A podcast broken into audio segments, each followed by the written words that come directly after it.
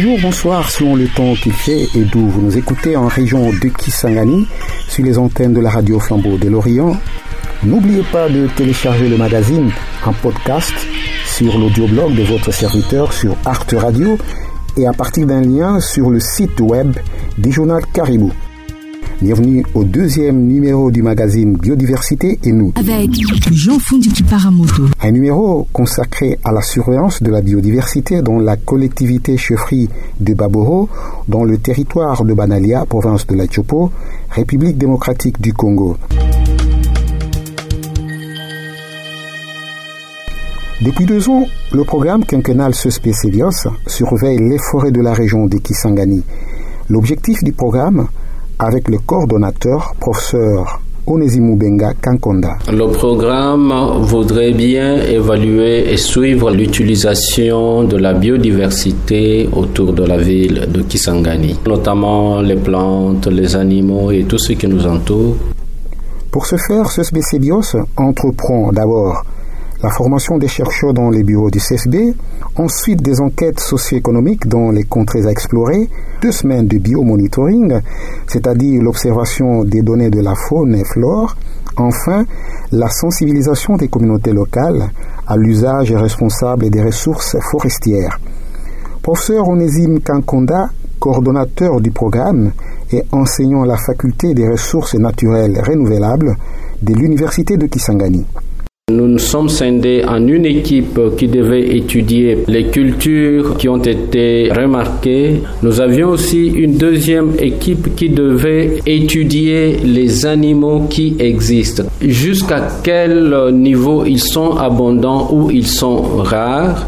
Ensuite, nous ne connaissons pas les poissons qui sont là-bas. C'est ainsi qu'il y a eu une équipe qui devait étudier, aller voir ce qu'il y a dans les eaux de cette contrée-là et enfin, une équipe qui devait voir s'il existe des maladies qui sont sur les tissus animaux et qui puissent affecter les consommateurs. En 2019, les chercheurs ont observé les forêts des Bafouas Kondima dans la collectivité de Bekeni Kondolole au nord-est de Kisangani. En 2020, c'était le tour des forêts dans la collectivité chefferie des Baboro en territoire de Banalia. La collectivité chefferie de Baboro se trouve à 143 km de Kisangani et 15 km de la cité de Banalia, chef-lieu du territoire de même nom. Baboro compte 21 000 habitants répartis en trois groupements, Liandumba, Libonjala et Bogata.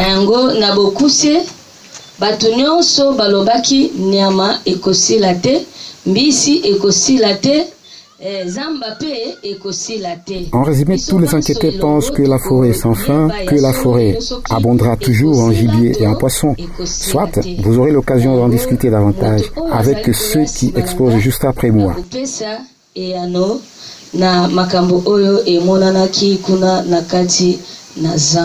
Vous écoutez là l'attaché de recherche Esther Sangui présentant brièvement la perception de la forêt par les habitants des Baboro. Esther Sangui avait fait partie de l'équipe d'enquête socio-économique. Solidarité, biodiversité, agriculture bio, réduction des déchets, réchauffement climatique. Tout le développement durable est sur La sensibilisation des trois jours à Baboro a mobilisé sept chercheurs. Les 75 participants ont appris une chose, aucun aspect de leur forêt n'est épargné de destruction. Professeur Onésime Moubenga, nous avons inspecté un peu les milieux pour voir comment est-ce que la population produit sa nourriture. Il y a eu le manioc comme culture principale, mais cette culture souffrait de quelques problèmes, notamment le problème des maladies et des insectes. D'abord, c'était le criquet puant qui se nourrit sur le manioc au point qu'on est appelé parfois à replanter deux fois, trois fois. Il y a aussi un insecte, selon les déclarations des agriculteurs, qui est venu du côté de, de Bouta et qui est en train de détruire les cucurbitacées, ce qu'on appelle généralement Mbika. Et cet insecte, vous l'avez vu?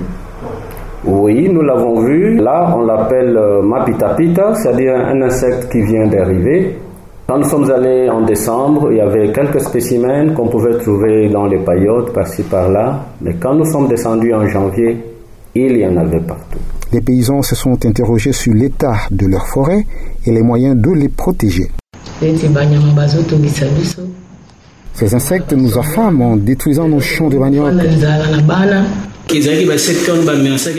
À cause de ces insectes, la culture de curcubitacées a été un échec pour moi. Alors que est la formule contre ça? Après les avoir attrapés, de quelle manière faut-il les écraser? Et quelle quantité d'eau faut-il pour en faire un liquide à asperger dans les champs? Pour le moment, nous avons dit aux paysans qu'il fallait profiter toujours des moments du début de l'épidémie d'insectes pour les tuer. Là-dessus, le professeur Onésime a proposé deux solutions. L'une contre l'attaque des insectes dits mapitapita en langue locale. Pour le mapitapita, nous avons proposé à la population chaque fois de les ramasser, surtout en période de faible densité, et de les brûler. La seconde solution contre l'attaque des criquets puants. La deuxième solution que nous avons proposée euh, pour euh, les criquets puants, parce que nous l'avons testé ici avec euh, les étudiants, c'est par exemple de broyer le criquet puant dans l'eau, ensuite d'asperger plutôt cette eau sur le manioc. Cela nous semble une solution assez temporaire parce qu'elle dépendra des conditions atmosphériques.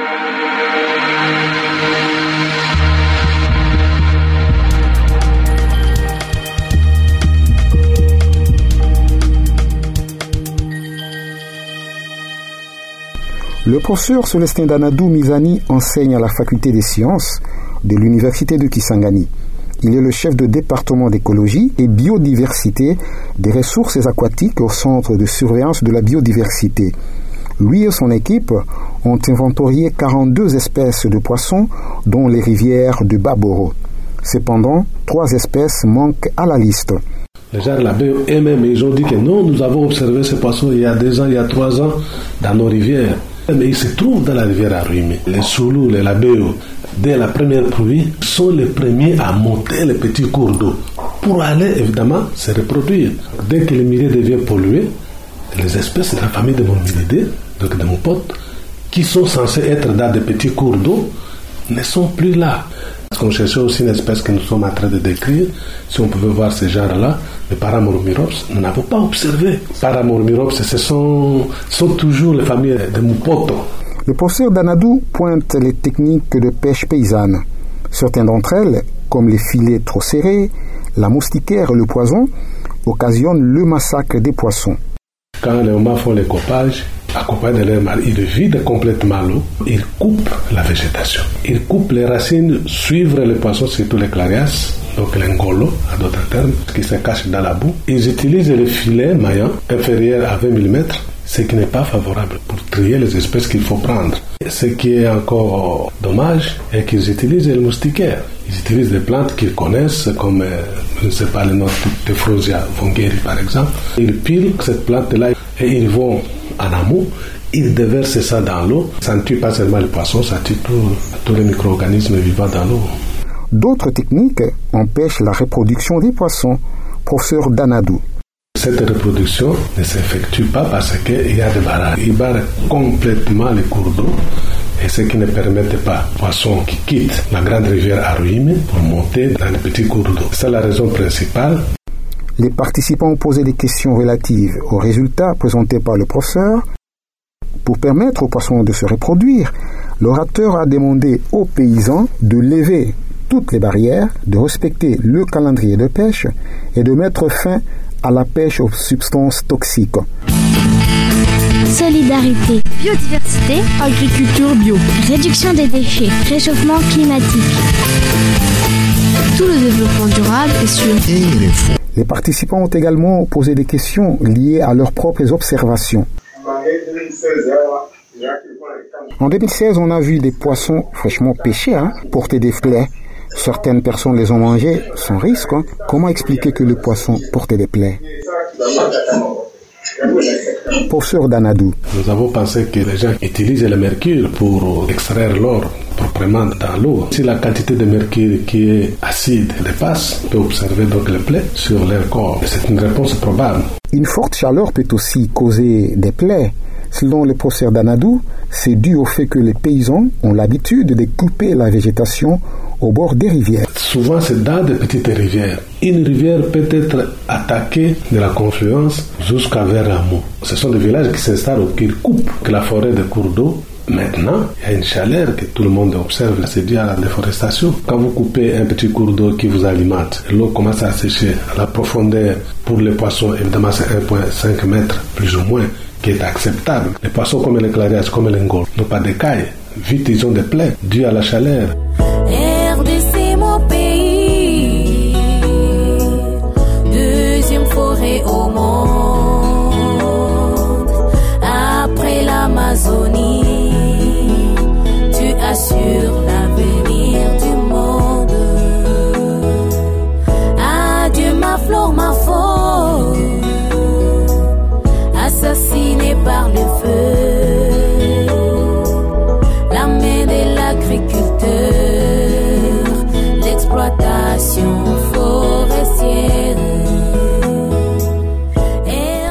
Spécialiste en botanique, l'attaché de recherche Rudy Soutia a parlé des résultats obtenus au terme de son observation.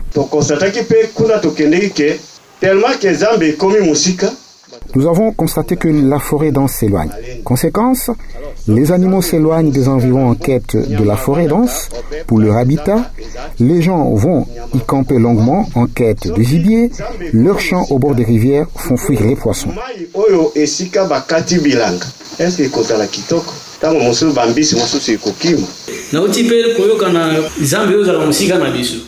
Vous dites que les grandes usines polluent l'air que nous respirons. Vous recommandez le reboisement. Mais d'où proviendront les plantures De notre forêt ou d'une dotation gouvernementale? À cette question, l'attaché de recherche Soutia a proposé par exemple l'agroforesterie.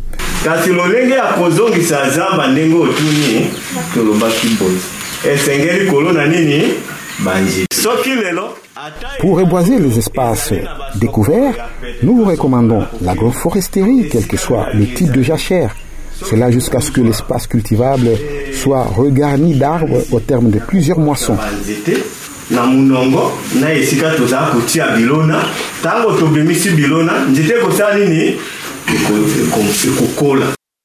Devant l'explosion démographique en RDC, qu'adviendrait-il si rien n'est fait?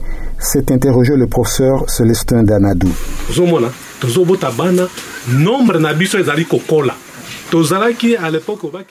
Au contraire, la forêt disparaîtra. Figurez-vous que la RDC compte à présent 90 millions d'habitants contre 10 millions il y a 60 ans. Et si par exemple rien n'était fait pour sédentariser l'agriculture?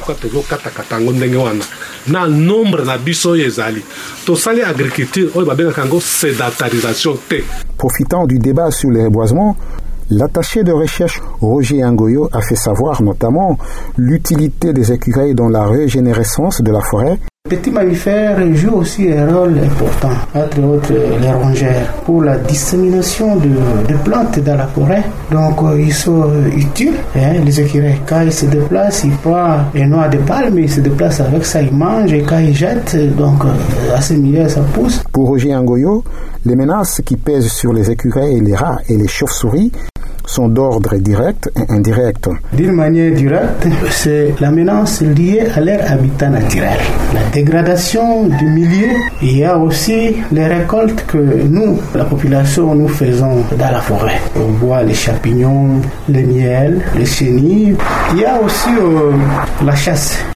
Roger Angoyo a ensuite rappelé le rôle des rats dans la chaîne alimentaire. Ces animaux constituent un aliment pour, par exemple, le serpent. Le serpent, pour euh, son aliment préféré, ce sont les petits mammifères, entre autres les rongeurs, les écureuils.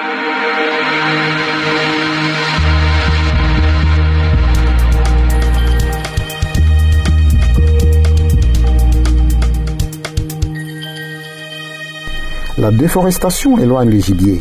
L'attaché de recherche André Malekani a évoqué la question en parlant de grands mammifères.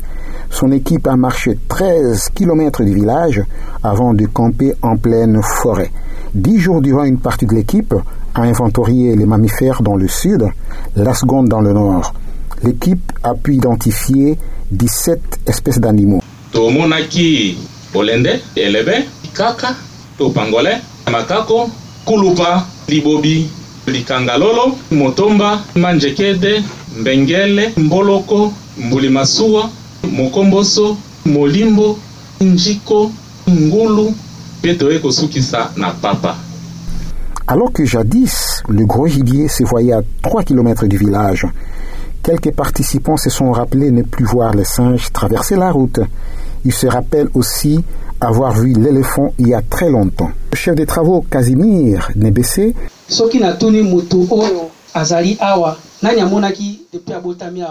qui parmi vous a déjà vu un éléphant? Monsieur, la dernière fois que j'ai vu un éléphant, c'était en 1968. Qui d'autre? En 1988. Donc, 30 ans après, personne de la nouvelle génération ici présente n'a vu d'éléphant. Voilà le problème.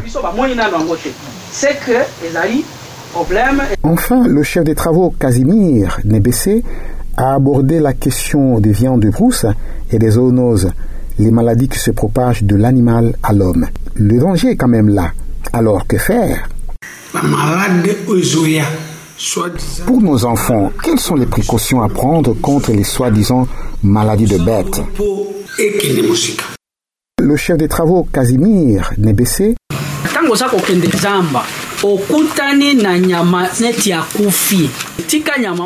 ne ramassez pas de charognes puisque ne sachons pas de quoi est morte la bête. Hmm, C'est compliqué, hein. Toujours chercher à savoir si l'animal est en bonne santé, un peu comme dans l'armée.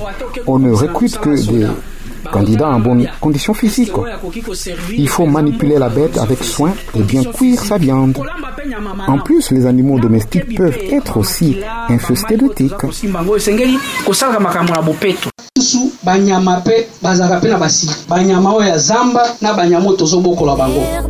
mon pays, deuxième forêt au monde, après l'Amazonie, sur la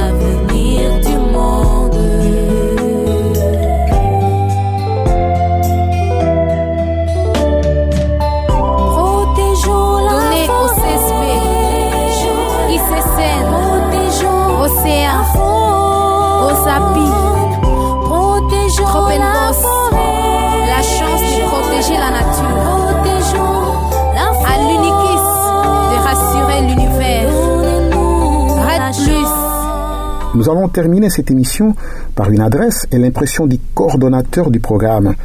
Le délégué du chef de la collectivité chefferie de Baboro en a appelé à la conscience communautaire. choix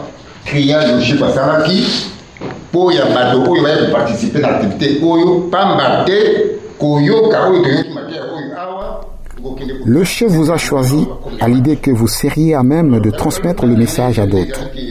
De deux, protéger notre forêt, comme les chercheurs le recommandent, n'est pas impossible. Il suffit d'un peu de conscience pour y arriver.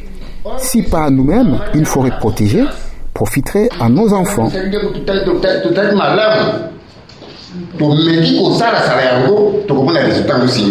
Ntango biso te mibana oyo boboti Solidarité, biodiversité, agriculture bio, réduction des déchets, réchauffement climatique. Tout le développement durable est sur Le coordonnateur du programme CSB CEBIOS, le professeur Onésime Moubenga, pense avoir bougé les lignes. Beaucoup nous ont dit qu'ils ne s'attendaient pas à ce que la forêt disparaisse. Mais au moins ce qui était positif, ils ont reconnu que le gibier avait diminué. Alors l'impression que j'ai eue, c'est qu'ils ont bien saisi notre message qui consiste à comprendre que si nous n'utilisons pas les ressources de façon durable, nous serons butés au problème de sa disparition et au problème des conflits éventuels, des conflits basés sur les ressources.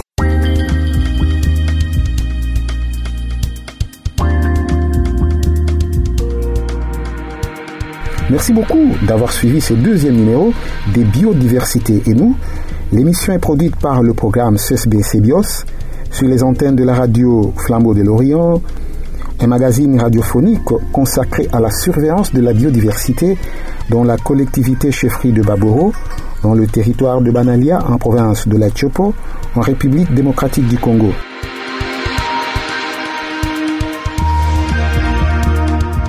N'oubliez pas de télécharger le magazine en podcast sur l'audioblog de votre serviteur sur Art Radio et à partir d'un lien sur le site web du journal Caribou.